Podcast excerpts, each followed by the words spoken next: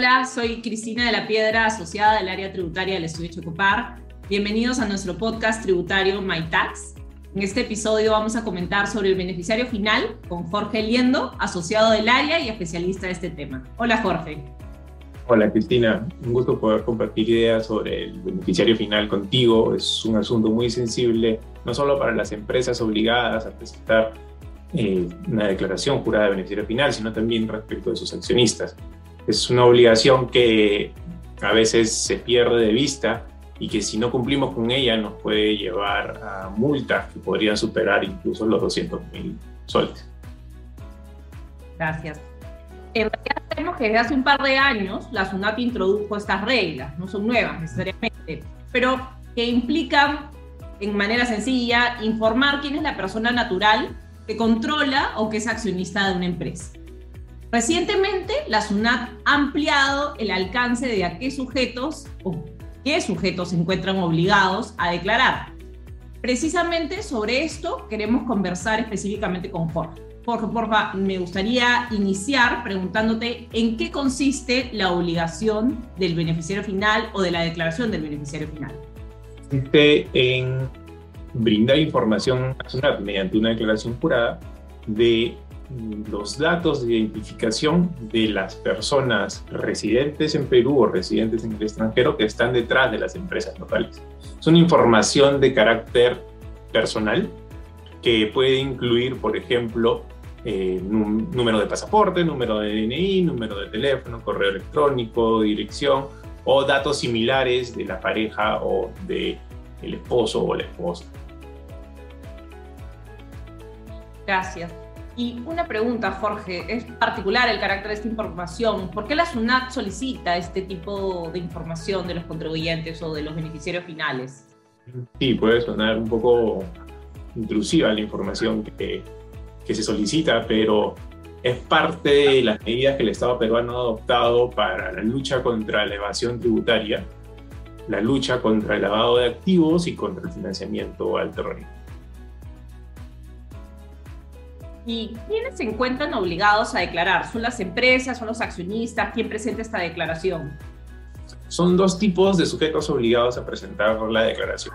El primero de ellos son los que se conocen como personas jurídicas, un concepto que todos conocemos, que básicamente pueden ser empresas, asociaciones o fundaciones.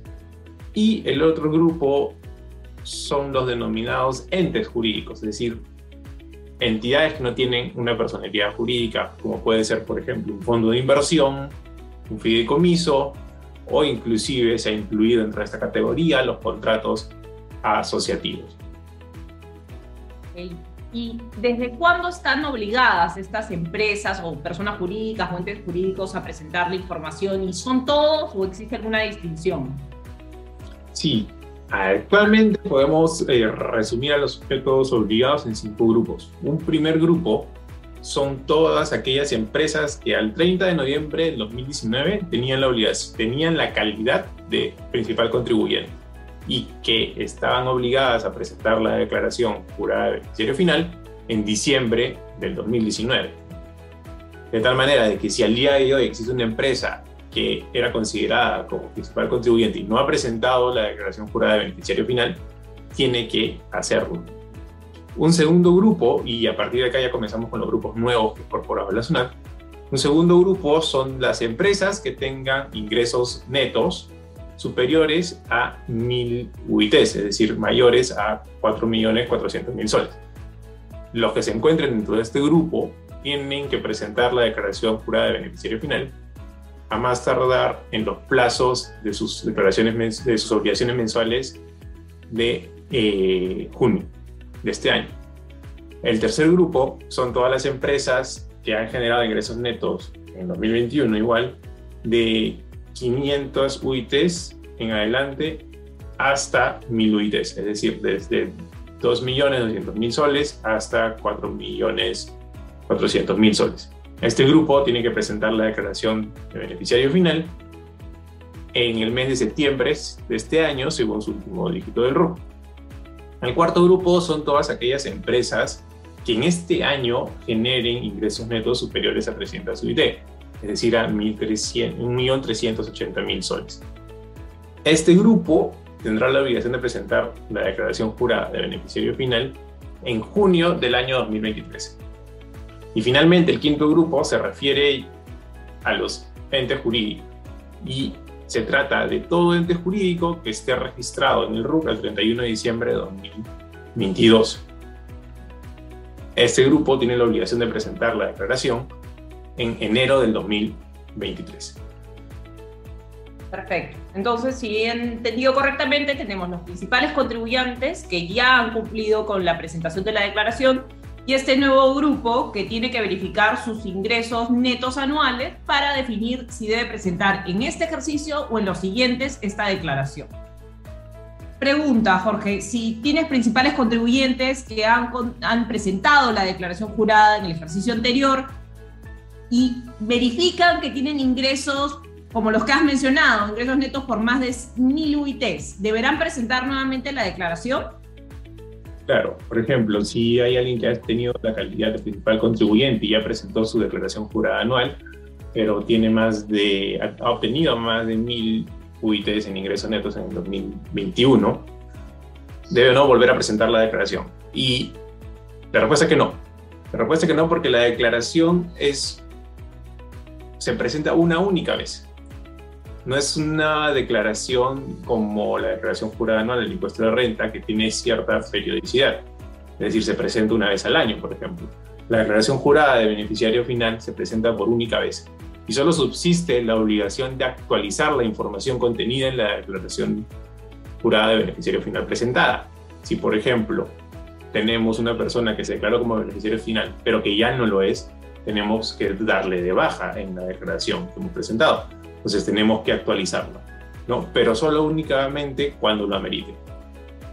Un punto adicional que vale la pena tener en cuenta es que los ingresos netos a los que los hemos hecho, eh, a los que hemos comentado, se determinan no en función a la contabilidad de las empresas, sino en función al contenido que haya en sus declaraciones juradas mensuales para el IGB y para el pago a cuenta del impuesto a la renta y en la información contenida en la declaración anual del impuesto a la renta del 2021, que se presentó hace no mucho.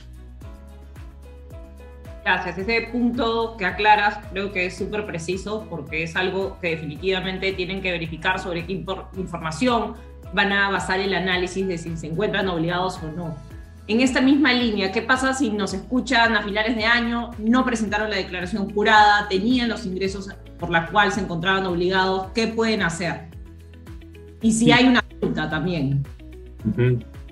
Si no presentamos la declaración de beneficiario final o la presentamos de manera incompleta o con datos falsos, podemos ser sujetos de una multa equivalente al 0.6% de los ingresos eh, netos, con un tope de 50 UITs, que es 230 mil soles. La buena noticia es que si eh, cumplimos con presentar la declaración que no hemos presentado o con corregir la información que no hemos eh, ingresado o que se ingresó de manera incorrecta, también nos aliviamos de esta multa, pues aplicará una rebaja del 100%.